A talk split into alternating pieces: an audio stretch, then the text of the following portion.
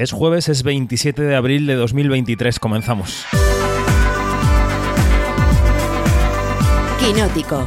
Cine, series y cultura audiovisual con David Martos. Onda Cero.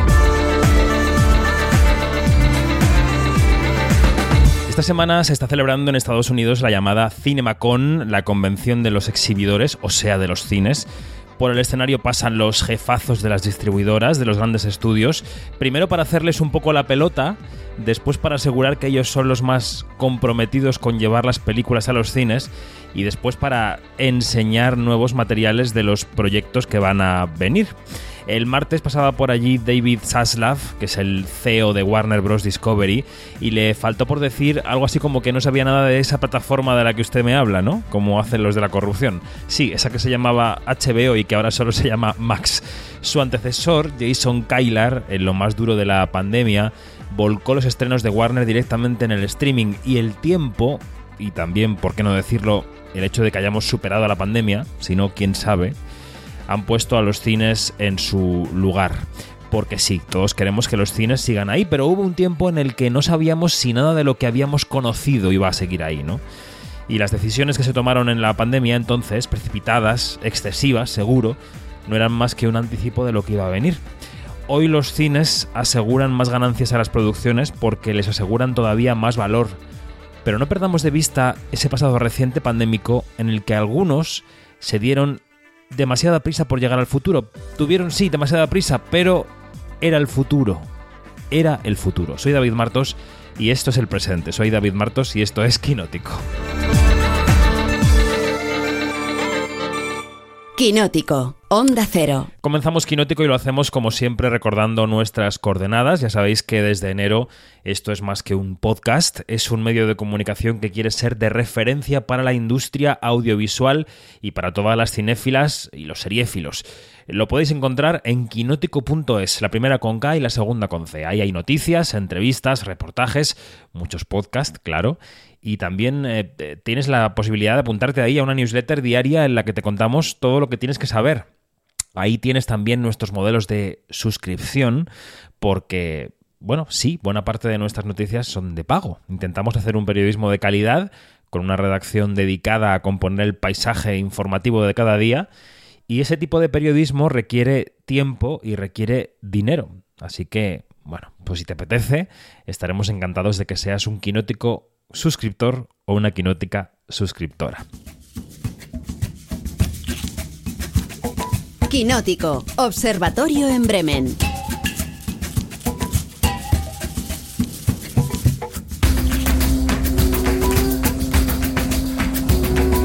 Tiempo de observatorio en Quinótico que hoy vamos a hacer en dos tiempos porque Dani Mantilla tiene una vida muy ajetreada y sale de buena mañana a las calles a buscar noticias. Así que le hacemos madrugar y luego ya eso, se va a las calles. Dani Mantilla, buenos días, ¿cómo estás? Pues, pues aquí eh, con mucho que comentar. Es que no dejan de pasar cosas. No tenemos semana tranquila. Nos decíamos que en abril íbamos a parar, pero al final han ido eh, pasando cosas. Hemos ido a festivales y, y, la rueda no deja de girar aquí hasta agosto, básicamente. No, no, totalmente. Es que pensamos que los Oscar acaban con la temporada, pero no, solamente comienzan la siguiente y estamos en el infierno. Y por supuesto, a su hora habitual, como si fuera un reloj alemán, que no suizo. La anfitriona del observatorio que nos escucha ya y se ríe desde Bremen, Janina Pérez Arias. Hola, ¿cómo estad? De verdad que lo del reloj alemán. ¿Qué pasa? ¿Por qué te ríes tanto? Es demasiado cómico, es demasiado cómico. Bueno. Porque es que los alemanes tú les dices, eh, hay una fiesta, los invitas para una fiesta a las 3 y a, a las menos 10 te están tocando el timbre. Sí, mi padre... Eso en España es mala educación. Sí, mi padre también era así. Yo, yo he luchado por moderarme y por luchar contra mi, por mi, contra mi educación, ¿no? Pero ahí, ahí estamos. Bueno, hablando de relojes, hay varias cosas relacionadas con el calendario que quiero comentar con vosotros. Esta semana hemos conocido dos noticias que son importantes para ese calendario, para el calendario de la temporada de premios. La primera es que los Oscars 2024 se van a celebrar el 10 de marzo, con lo cual mantienen fechas, se mantienen fuertes ahí, a comienzos de marzo. y marcan de nuevo esa longitud de la temporada de premios, que no se acorta, que se queda tan larga como está. Y la otra es que los premios del cine europeo se van a mover a enero a partir del año 26. Dicen que quieren recuperar un poco de impulso para los nominados, que tengan fuerza de cara al resto de premios. A nosotros nos parece bien, yo creo, pero bueno, vamos por partes. Dani, los Oscar, ¿qué significa que los Oscar se queden donde están? A ver. Pues eh, significa a niveles prácticos para nosotros ahora mismo y es que eh, los Oscar van a coincidir con el Festival de Málaga, pero este año solo será el segundo fin de semana, así que será más fácil de maniobrar ambos eventos que son imprescindibles en el calendario. Y básicamente, pues para la temporada de premios americana no hay novedades. Había gente que decía, por favor, volvamos a febrero, que el 9 de febrero hay un hueco perfecto, pero no, seguimos en marzo y... Mm, también recordemos que si los Oscars eh, se hicieran en febrero, todo el resto de citas eh, se irían moviendo em, como, un dominó una detrás de otra porque nadie quiere ir detrás de los Oscars. ¿Se entiende por qué? Porque en el momento que se dice el Oscar a la mejor película es para, se acaba la emoción, pero al mismo tiempo hay tantas cosas antes que se acaba un poco para los Oscars. Así que, bueno, el día de marzo hay que apuntarlo ya como fecha para 2020 4. 4, que es el próximo, 2024. Así es. Y Janina, hemos hablado mucho de que los premios de cine europeo habían perdido, habían, eh, no tenían sentido ni su periodo de elegibilidad, llegaban tarde a todas partes y de repente lo que van a hacer va a ser saltarse un año, ¿no? Del 24 al 26 para reengancharse en la temporada de premios y ponerse en el centro del mes de enero. ¿A ti este paso qué te parece y cómo lo has recibido? Me parece de verdad una jugada bastante interesante porque, bueno, los premios europeos ya sabemos que desde hace bastante tiempo están luchando por, por perfilarse, por, eh, por perfilarse más bien para levantar el perfil, ¿no? Para, para que se hable de, de ellos y todo esto, ¿no? Entonces, hemos visto en las últimas ediciones que ha habido como que algunos pasitos bien tímidos y el cambio de fecha ya es algo como que más contundente, ¿no? Más, que se hace más evidente. Ahora, em, sí que sería mm, más de provecho también que aparte de eh, que, que, aunado a, a, este cambio de fecha, que haya un cambio de estructura también, ¿no? Y de criterios y de, y de cómo se hace y de cómo esto, y, para, y que tenga también más brillo, ¿no? Porque son, siguen, para mí, para mi gusto, siguen siendo bastante opacos. Bueno, yo creo que creo que el hecho de resituarse en el calendario también les va a tener algo de brillo automáticamente, porque muchas mm. estrellas decidían no ir porque los premios europeos tenían de importancia relativa hasta ahora. Si ahora hay un actor que se juega las castañas con una película que la semana siguiente va a estar en los BAFTA y a la otra va a estar en los Oscar, pues a lo mejor sí que decide pasarse por los premios europeos, ¿no, Dani? Y darle un impulso a la carrera, no lo sé. No, sí, sí, sí va a ser importante porque está claro que eh, si os fijáis, la temporada oficialmente, digamos, que empieza el primer super evento más allá de los festivales, es eh, la Junta de Gobernadores, los Óscar honoríficos, y ahí está absolutamente todo el mundo. De hecho, es el evento del año que reúne más estrellas de Hollywood. Si ponen una bomba ahí, nos quedamos absolutamente huérfanos. Y según van pasando las fechas del calendario, se va cayendo gente porque se va quedando fuera de, la carrera. Y, eso va a pasar exactamente. Por cierto, un apunte de los Oscars que tiene que ver con las fechas y es importante y es que este año, en 2022, se cerró el plazo de votaciones cinco días antes de la gala de, premios y en, en 2023, digamos, el, año que, que cierra, que reconoce ese cine, va a ser 13 días antes. Quizás para eh, acabar con todo el drama que eh, sucedió este año con Michelle Yeoh, con esos, esas invitaciones a votar. Así que es otro tema, otro condicionante a tener en cuenta. O sea que en el fondo sí que acortan un poco la, temporada, porque aunque la gala se celebre más o menos en el mismo sitio, lo que se decide se decide en 13 días menos o en, o 7 días menos. Por tanto, bueno. Pues así es, porque además seguro que hay fechas que van a apurar y se van a acercar más a los Oscar y esas eh, automáticamente renuncian a influir si es que quieren hacerlo en el palmarés de los premios. Y lo del cine europeo es que ya tocaba porque eh, em, tienen unas candidatas fantásticas. Tú ves año a año eh, los grupos de nominadas y están realmente bien, pero o llegan tarde o están desubicadas. Em, algunos nominados no van. Eh, podrían nominar actores secundarios también, que es que un poquito de brío, por favor. Bueno, claro, aquí se mm. van a jugar dos cosas, ¿no, Janina? Se van a jugar lo que decía un poco Mike Downey en ese comunicado en el que se refería al rebranding, literalmente, de los premios. Decía, bueno, que habrá candidatos que, tengan, estén en una carrera de premios internacionales y a los que podamos realzarles un poco el perfil, pero es que para la carrera del Oscar, la mejor película internacional, los premios europeos pueden ser importantes, porque pueden apuntar hacia una peli que luego se decidan los académicos a votar. Si hay dos o tres europeas liza, ¿no? Por ejemplo, pues a lo mejor sí que ayuda. Sí, eh, fíjate que Dani ha dicho una palabra que le, que le calza muy bien, bríos, ¿no? Yo creo que, que, que, que a los premios europeos le, eso es lo que le hace falta, bríos, cojones o varios, porque es que de verdad que sí, eh, vamos a estar claros, ¿no? Porque, mm, oye, eh, eh, son tremendas figuras, eh, como dice Dani también, muchísimos títulos muy importantes este, mm, que realzan y todo esto, y claro, mm, a ver, que el lifting no sea solamente este, para quitar las arruguitas, ¿no? Que sea algo de más profundidad. Pues nada, bríos, cojones, ovarios y mejores galas, ¿eh? Eso también estaría bien. Galas que fueran más cortas y, y mejores. Bueno, Y, y más televisivas. sí. En eso entra. Yo, yo eso lo, lo meto dentro de mejores. Pero bueno, en fin. Esto parece una carta a los reyes, Dios mío. Pues que los reyes escuchen. Esto es lo principal de la semana, pero también están los nuevos anuncios del Festival de Cannes, el Prime Day de Amazon, con proyectos españoles, la CinemaCon de Estados Unidos o el nombramiento de José Luis Cienfuegos como director de la Seminci. Todo está, ya sabéis, en quinótico.es. Quinótico, lo que tienes que saber. Pues se va Dani y llega otra parte del equipo de Quinótico. Llega el señor de las noticias, Iñaki Mayora. Buenos días, ¿cómo estás? Buenos días, David. Muy bien. Eh, esta semana, la verdad, que muy bien. ¿Cómo ha ido San Jordi? ¿Ha ido bien? ¿Ha ido bien la firma? Ha ido bien. O sea, una experiencia ya desbloqueada en, en mi vida y la verdad es que, que fue una pasada. Mm, cumplió todas las expectativas. Qué guay, qué bien.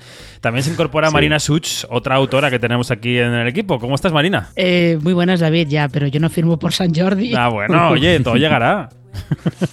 Ojalá, ojalá, ojalá Dios te oiga. Bueno, y el hombre de la taquilla es Luis Fernández. Hola, ¿cómo estás? Hola, hola, buenos días. Aquí con la primera mandarina de la mañana ya. Ah, muy bien. ¿Tú no tienes ningún libro entre manos? Yo tampoco, ¿eh? Te Eh, digo. No, yo, yo soy muy de leerlos, la verdad. Los disfruto mucho leyéndolos. Dejo de escribir para los otros. Y ahí sigue Janina, ¿verdad? De fondo, escuchando esta tertulia literaria que tenemos montada. Quinótico. Aquí estoy, aquí estoy. Bueno, como estamos en lo que tienes que saber, vamos a empezar con esas otras noticias de la semana que nos plantea Iñaki.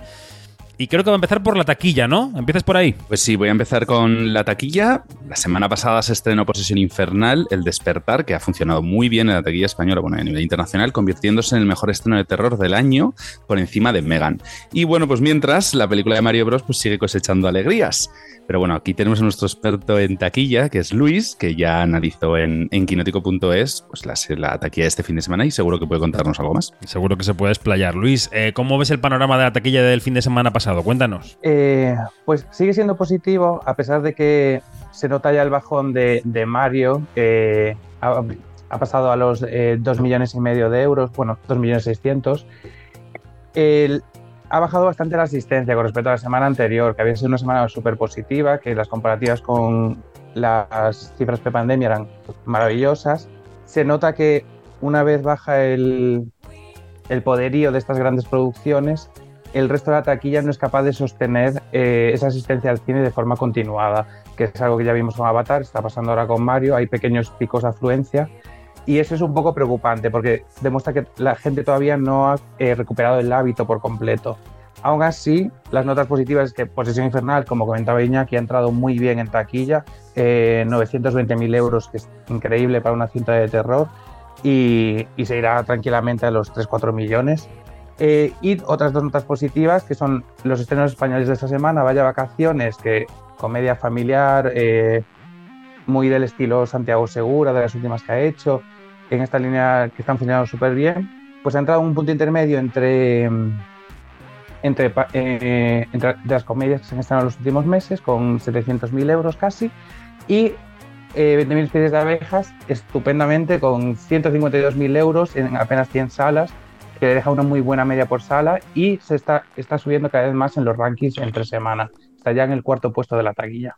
Claro, o sea, eso quiere decir que han empezado con un número limitado de salas, que han apostado por el boca a boca y que si esto va bien, a lo mejor pueden ampliar un poquito este fin de semana. Suele ser así, ¿no, Luis? Exacto. No es una estrategia que veamos mucho en, en la cartelera española. En Estados Unidos hace mucho lo de empezar en poquitas salas e ir ampliando. En España es un fenómeno que vemos menos, pero ya lo vimos con After Sun a principio de año, que lo comentábamos aquí en Quinótico. Eh, y 20.000 especies de abejas puede ser un, un caso que, que se sume a, este, a estos pequeños fenómenos de cine independiente. Y en este caso, el boca oreja es maravilloso. Y las cifras de tres semanas están demostrando que eh, puede haber ahí un, un, buen nicho de público para, para la película que ha triunfado en, en Berlín, que ha triunfado en Málaga y que tiene todo para ir bien en taquilla. Bueno, pues a ver qué ocurre en las siguientes, en las siguientes semanas. Aquí en el programa hemos hablado mucho de la estrategia que tienen algunas plataformas con respecto a los cines, algunas como Amazon, como Apple, están empezando a mirar con ojos más cariñosos, como decía Dani, a los cines tradicionales. Ocurrió ya el otoño pasado con Argentina 1985, la película que vimos en Venecia y que luego se convirtió en candidata al Oscar y que también Iñaki ha triunfado este pasado fin de semana en los premios Platino, ¿no? Pues así, Argentina, así es, Argentina 1985 se ha llevado cinco premios, entre ellos el de mejor película iberoamericana y luego también pues mejor guion o mejor actor protagonista para Ricardo Darín.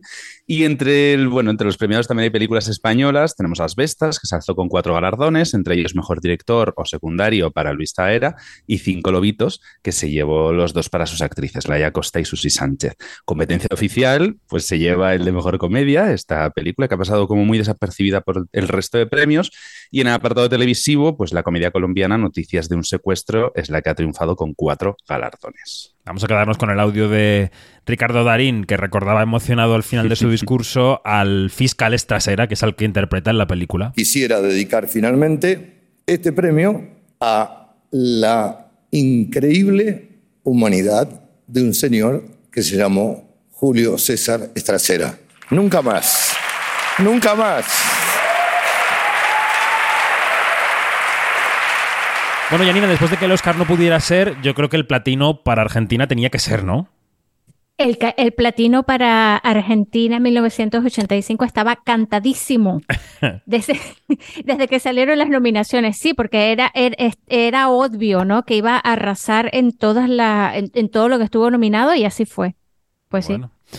Pues eh, los platinos fueron el fin de semana y coincidió esa gala de los platinos y toda esa celebración del cine latinoamericano en Madrid con el Barcelona Film Fest, eh, que se celebra evidentemente en Barcelona, que sigue todavía hoy, pero el fin de semana fue como su momento eh, apoteósico. Estuvimos con la actriz británica Penelope Wilton, que presentaba el viaje de Harold, que se puede leer la entrevista en quinoteco.es.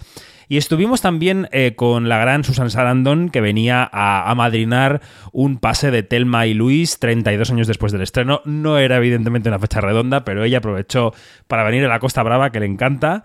Y entonces estuvimos con ella nada 8 minutos, 7-8 minutos en una entrevista de vídeo que podéis ver también en nuestra web y en nuestro canal de YouTube, en la que nos contaba un par de cosas interesantes. La primera es que, eh, bueno, las estrellas de, Hollywood suelen tener una posición muy férrea de defensa de los cines, a pesar de que trabajen para plataformas, y Susan también la tiene, pero eh, dijo esto sobre las plataformas, dijo que eh, tenían contenidos más valientes que los cines porque no tenían que agradar a todo el mundo. Uh, streaming services that are so much braver than a lot of movies because they know what their little audience is and so they can be sexier or more edgy or more whatever and make something that has a vision that is kind of more courageous than a lot of films which are trying to please everybody. Y luego le preguntábamos por qué no se había de decidido nunca a dirigir con toda la experiencia que tiene en los sets y nos ponía el ejemplo de una fiesta de Navidad, escuchad. Directing, you, you know, you're, you're like the parent at Christmas and acting, you're like the drunk uncle that can say whatever he wants to do, eats and does whatever he wants. He says, "Oh, it was so much fun." And I think I'm more like the drunk uncle. Decía eso de que ser eh, director es como ser el padre, ¿no? En la fiesta de Navidad o la madre. Y en cambio ser actriz o actor es como ser el tío borracho de la fiesta que puede hacer lo que le dé la gana y decir lo que quiera y ella quiere ser el tío borracho. Eh, Susan Sarandon, ¿eh? 76 años. Y ahí está. Oye, es que tienes que contar el detrás de cámaras, por favor. Bueno, no hubo mucho, la verdad, porque eran entrevistas muy rápidas, entrábamos y salíamos. Ella, eh, eh, a los que hablábamos inglés más o menos, nos lo alababa, decía, ay, qué bien hablar en inglés, qué bien sin traducción, tal. Y luego eh, te repreguntaba en alguna pregunta de la entrevista, ¿y usted qué opina? Y es como, tengo seis minutos, deje de preguntarme a mí, conteste usted. Era una mujer que contestaba muy largo y muy inteligente. Yo ya la había podido entrevistar alguna vez en San Sebastián con alguna película que había llevado. Y es uno de los grandes talentos de la industria y eso. decía, jo, me paso ahora celebrando aniversarios todo el tiempo. Enseguida llega el 50 aniversario del Rocky Horror Picture Show, que yo pensaba, madre mía, 50 años. Pues sí. 50 años. Bueno, de plataformas, seguimos hablando porque em, ayer supimos, por un informe de Cantar Media que publicaba Bloomberg, que Netflix ha perdido al menos un millón de suscriptores en España durante el primer trimestre del año, debido, dice Cantar, que es una empresa que hace medición, encuestas, a el final de la, compartición de cuentas en Netflix, ¿no? Gratuita, porque pagando se puede seguir. Em, Marina, ¿cómo ves estos eh, datos? ¿Te parecen razonables? Eh, ¿Los esperabas? Eh, ¿Cómo crees que puede evolucionar esta situación? A ver, eran lógicos porque ciertamente había mucha gente en, en España que estaba compartiendo cuentas. Ah, también había mucha gente que había dicho por Twitter que ellos se iban a dar de baja, que no iban a seguir en Netflix, que, que si tenían que empezar a pagar por Netflix, que pasaban olímpicamente. Pero luego es curioso porque leyendo el, artículo de Bloomberg, resulta que de ese millón más o menos de usuarios que ya no están en, Netflix, al parecer hay dos tercios que eran los que compartían las cuentas, no los que pagaban la cuenta. Lo cual quiere decir que eh, dinero Netflix no ha perdido tanto, por lo menos ahora. O sea, realmente además ahora lo que se lleva es eh, no tanto el crecimiento de suscriptores como lo que esos suscriptores eh, gastan. sí. Exactamente. Entonces es un poco, esto es un poco, un poco complicado. Hay que ver también qué pasa cuando Netflix empieza a implantar estas medidas contra, eh, contra el, el, compartir contraseña en Estados Unidos que lo va a empezar a hacer dentro de unos meses. Ahora no recuerdo la fecha, pero dentro de unos meses. Ese yo creo que sí que va a ser, va a ser realmente la prueba de fuego de si esto funciona o no. También es verdad que se lee por todas partes y se comenta en todos los grupos que la implantación de la medida no debe estar siendo muy afinada porque hay gente que sigue compartiendo y no le ha pasado mm. nada, ni le han cobrado más, a otros sí. O sea, es un poco irregular, ¿no? Yo creo. O sea, esta cosa. Eh, sí que da la sensación de que es un poco irregular y que, de, que al parecer en lo que se basa todo, que es en, identificar. Eh, no recuerdo muy bien si es una dirección IP o como un router principal o un dispositivo principal de la cuenta o algo por el estilo, como que eso no, no está muy fino. Yo conozco, conozco gente que comparte cuenta a la que no le ha saltado el aviso claro. de tiene usted que identificar un, una dirección IP eh, eh, no dominante, sino la principal, y a mí me saltó al primer día. al primer día de estar la medida en marcha, me apareció el, el mensaje, con lo cual no sé muy bien por qué ha habido gente que sí y gente que no, no tengo ni idea. Bueno, pues estaremos atentos. Estas son más o menos algunas de las noticias extra de la semana. Vamos, si os parece, con los estrenos y con ese tráiler de la nueva película de Ari Aster, Bo tiene miedo. Mañana voy a ver a mi madre. Hola, tesoro. Soy mamá. Solo llamaba para decirte que me muero de ganas de verte mañana. Eres mi angelito y te quiero. Vale, te quiero. Bueno, adiós cielo. Te quiero. ¿Estás en el aeropuerto? Voy de camino, es que... Es peligroso, ¿verdad? ¿Qué crees que tendría que hacer? Estoy segura de que haces lo correcto, cariño. Bueno, Ari Aster, director neoyorquino que con tres películas se ha convertido en un referente del terror psicológico, aunque esta película no sea eso exactamente. Cuéntanos, Iñaki. Bueno, pues como dices, después del éxito de Hereditary y Midsommar, Ari Aster vuelve a los cines con Bo tiene miedo, que es una película que mezcla terror, drama, comedia, bueno, ya nos diréis luego, y que nos presenta a Bo, que es su protagonista, encarnado por Joaquín Phoenix. Es un hombre que tiene que enfrentarse a sus miedos y paranoias, que arrastra desde, bueno, pues desde siempre, y que va a intentar volver a casa de su madre, una controladora Patty Lupón eh, en el aniversario de la muerte de su padre. Nathan Lane y Amy Ryan completan el reparto de esta película que, como las dos anteriores del director, no parece que va a dejar indiferente a nadie, ¿no? No, no, vamos a recordar a los quinóticos y a las quinóticas que en quinótico.es y en nuestros canales de podcast pueden encontrar ya un episodio quinótico extra específico sobre esta película de más de media hora de duración. Ahí se nota que no nos dejó indiferente la película a ninguno de los que estábamos viéndola. Pero venga, un aperitivo. ¿Qué os ha parecido, Marina y Luis? Empezamos por Luis. ¿Qué, recuérdanos qué te pareció Bo tiene miedo. Pues eh, me pareció una locura, como, como era obvio, como era de esperar. Eh, la, disfruté enormemente, realmente. Eh, creo que hay algo en el, cine de Ari Aster sobre los temas que toca que atrae muchísimo, que me genera una tensión constante y un interés constante en, en, lo que me está contando. Y esta película, que me parece además la más divertida de las, de las que ha hecho hasta ahora, ya Midsommar tenía ese punto un poco irónico, un poco, un poco juguetón, pero yo creo que aquí se, eh, se vuelve más loco todavía y es muy disfrutable, es muy divertida y con, con, con personajes súper bien construidos y otra vez icónicos para algunos de ellos. Mm, Marina. Eh, yo estoy bastante de acuerdo con todo lo que dice Luis. Es eh, bastante divertida, tiene, tiene, un sentido del humor muy retorcido. Es verdad que es eh, desconcertante y que es, es, una película en la que no hay que estar, no hay que intentar encontrarle sentido todo el rato. Eh, porque al final lo que estamos viendo es una compilación de todos los peores miedos de Bo, que son todos, básicamente. Es, es un poco qué pasaría si, si estás eh, incapacitado por un miedo patológico a todo y si tuvieras de repente que aventurarte a, hacer un poco una especie de odisea, ¿no? Como si fuera mm. Ulises volviendo, volviendo a Ítaca. Pues, pues un poco por ahí. Es, yo creo que es un poco de las de, es de estas películas de, pues vas al cine, la ves, no intentes adelantarte a lo que te está contando la película, que eso a veces es una cosa que, que nos puede pasar. Y luego cuando acabe, tú te dejas llevar y luego ya pues decides qué te ha parecido. Hmm.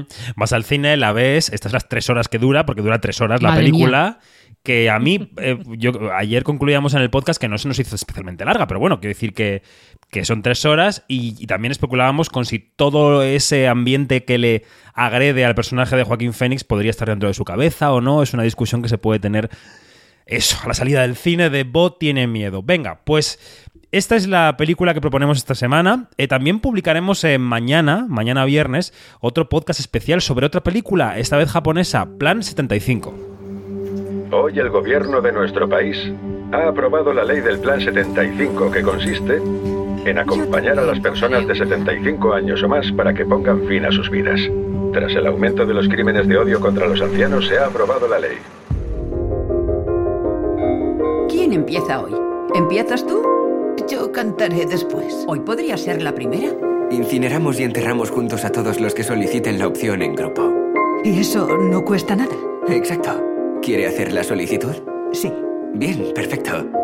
Y la ayuda de los mil dólares que le he comentado puede usarla como a usted le plazca. ¿Qué es esta película, Iñaki? Bueno, pues esta es la película que Japón mandó a los Oscars del año pasado con toques de ciencia ficción distópica que nos cuenta cómo en un futuro cercano el envejecimiento de la población se ha acelerado y el gobierno nipón pues pone en marcha esto, el plan 75 con el que alienta a las personas de más de 75 a ser sacrificadas.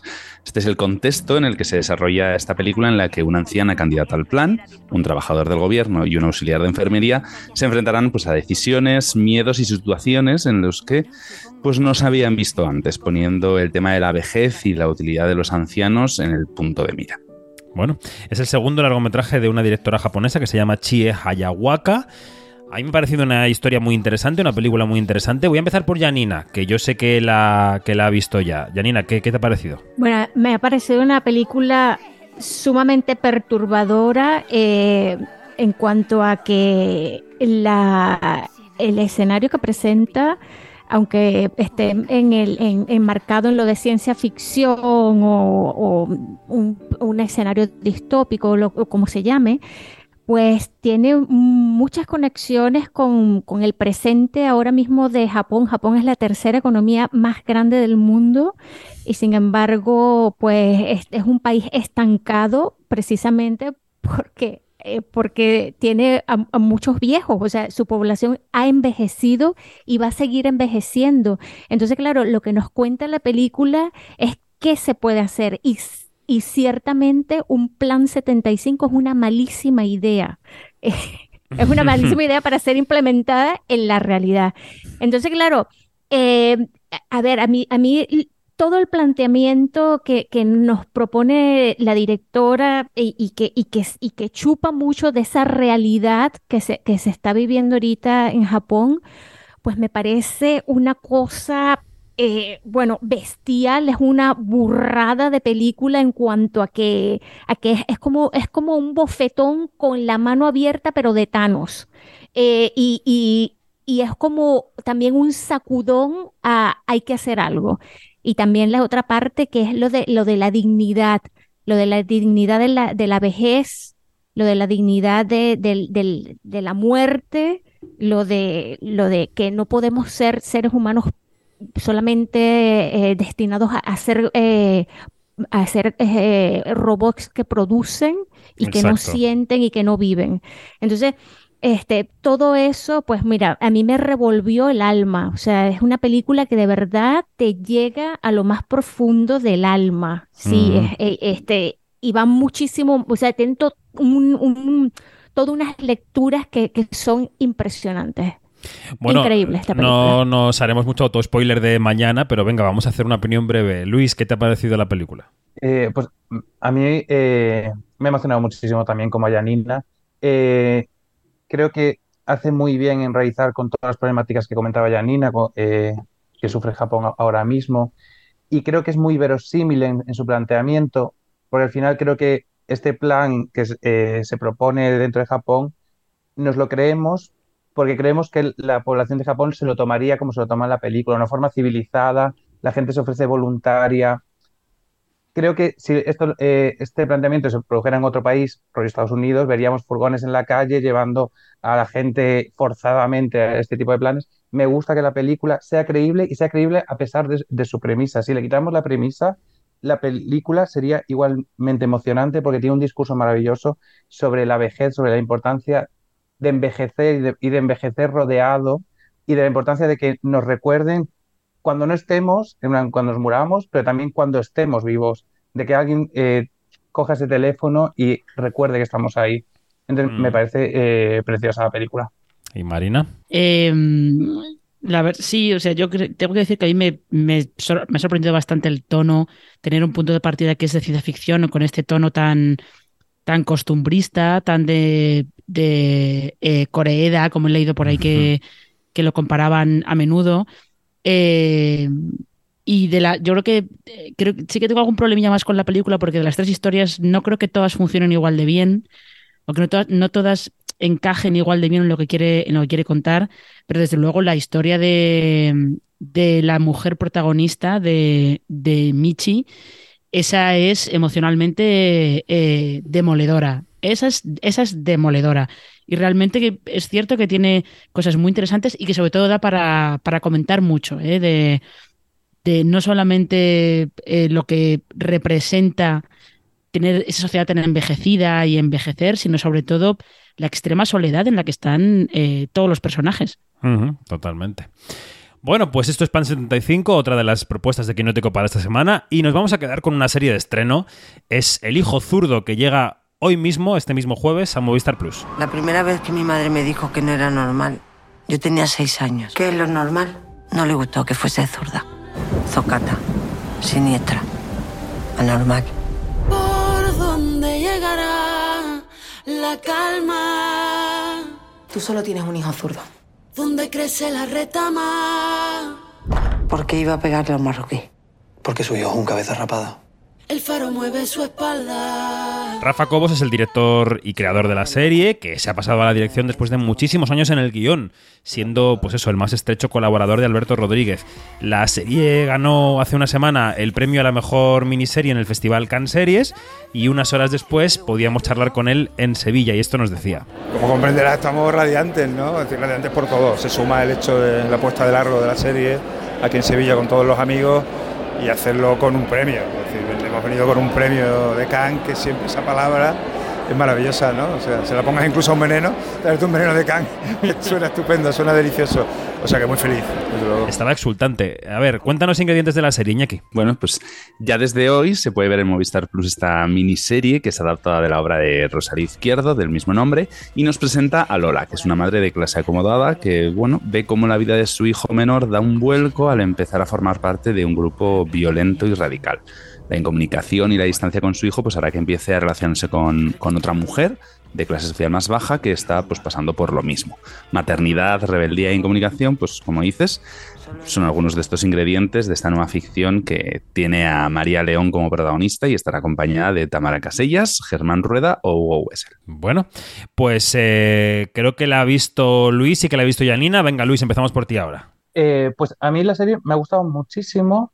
Eh, no es perfecta, no es redonda del todo. Creo que tiene algún personaje peor dibujado que otros, pero me gusta muchísimo cómo está María León, que eh, sigue manteniendo esa mirada leonina eh, que tiene ella siempre y aguanta eh, los primeros planos eh, como nadie. Y me encanta la compañía que le hace Tamara Casellas. Me parece que la serie vuela cuando ellas comparten pantalla, cuando hay esa complicidad. Ellas son las madres de los chicos que se meten en, en este grupo radical y eh, los... eh, esto se ve en el primer capítulo, no es spoilers, tranquilidad para todo el mundo, pero básicamente ellas pues se encuentran en la comisaría de policía y descubren que sus hijos pertenecen a este grupo y eh, por la fuerza de los hechos tienen que eh, compartir cierta complicidad. El personaje María León es más reticente en este sentido porque hay la serie y supongo que el libro también, que el libro no lo he leído, apunta temas interesantes sobre el clasismo, eh, sobre la mirada que hacemos, son una mirada prejuiciosa hacia los demás eh, que presuponemos por las apariencias, por su, por su dinero, por, por lo que sea. Entonces, me gusta muchísimo la dinámica que tienen entre ellas dos. Me cuesta más ver el, el- todo el hilo del marido de María León. La parte Me política. parece que está, la parte política está un poco peor llevada, creo que peor construida, pero creo que cuanto más intimista es la serie, mejor funciona. Y ahí se disfruta muchísimo, la verdad. Janina. Sí, es cierto que la parte política a veces recuerda eh, como un remake de, de la primera secuencia de El Reino, eh, pero bueno, eh, aparte de eso, pues a mí me ha dejado muy buen sabor de boca El Hijo Zurdo. Eh, iba con todos estos prejuicios de, ay carajo, María León haciendo el papel, pero de verdad que, que, mm, que sale airosa de, de este intento. Em, bueno, Tamara Casellas, este, hay que hacerle, hay que, eh, hay que hacerle un monumento a esta mujer porque ya mm, no creo que pueda dar otra prueba de todas sus capacidades. Este es un monstruo de la actuación y ojalá este, directores y directoras la aprovechen aún más en el futuro porque es tremenda. Y eh, mm, yo lo que quiero resaltar, eh, suscribo todo lo que ha dicho eh, eh, Luis, pero lo que quiero resaltar es el amor por los detalles, ¿no? En- en- hay que ver esta, esta serie eh, pillando eh, ciertos detalles de mm, cierto avión que pasa y no o no pasa, de ciertas, ah, de, de ciertas líneas que se dicen, de ciertas miradas. eh, o sea, hay cosas que están en los detalles de una maleta que están Mm. allí eh, y que dicen mucho. eh, y también me, me- me gusta mucho la exploración que hay de, de estos dos polos opuestos de, de cómo se puede entender una maternidad eh, teniendo niños problemas, ¿no? Este, cómo se, cómo se enfrentan eh, eh, las madres a, a una situación así. De verdad que me, me parece que está muy bien logrado y mis dieces a Rafael Cobos y compañía. Bueno, hay que decir que Tamara Casellas también está en el reparto de Los Buenos Modales, que es otra película que se estrena esta semana, que es una mm, comedia un poco más costumbrista, un drama, comedia, no sé muy bien, está entre las dos cosas más costumbrista de, de A3 Media, de Marta Díaz, de Lope Díaz, y ahí está también Tamara Casellas en el reparto en un papel secundario. Así que, bueno, que empiece a trabajar más, que nos encanta. Y creo que ya solo nos queda por comentar lo de Jafar Panahi, Janina, que después de 14 años le han levantado la prohibición de viajar y ha salido de Irán. Bueno, yo no sé si le han levantado la prohibición O se ha para escapado como en viajar la película. o- o se ha escapado o lo han echado o lo han invitado Puede a ser, irse. puede ser. Este, a mí me parece más plausible la idea de lo han invitado a irse y yo creo que ha tomado la de- decisión correcta. Este, ha estado como una roca soportando este, todo, todo lo que le ha hecho el eh, la dictadura iraní. Y como te decía por privado, este hombre no va a volver hasta que las batolas caigan y vuelva la libertad a ese país.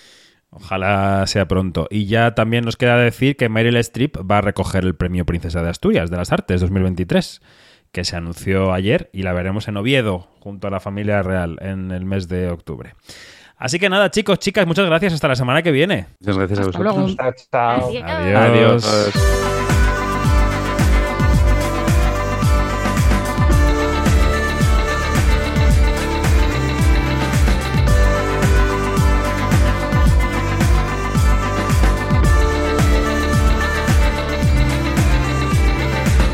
Nos vamos más información en quinótico.es o en nuestras redes sociales donde somos Quinótico, la primera con K y la segunda con C. Buena semana, adiós.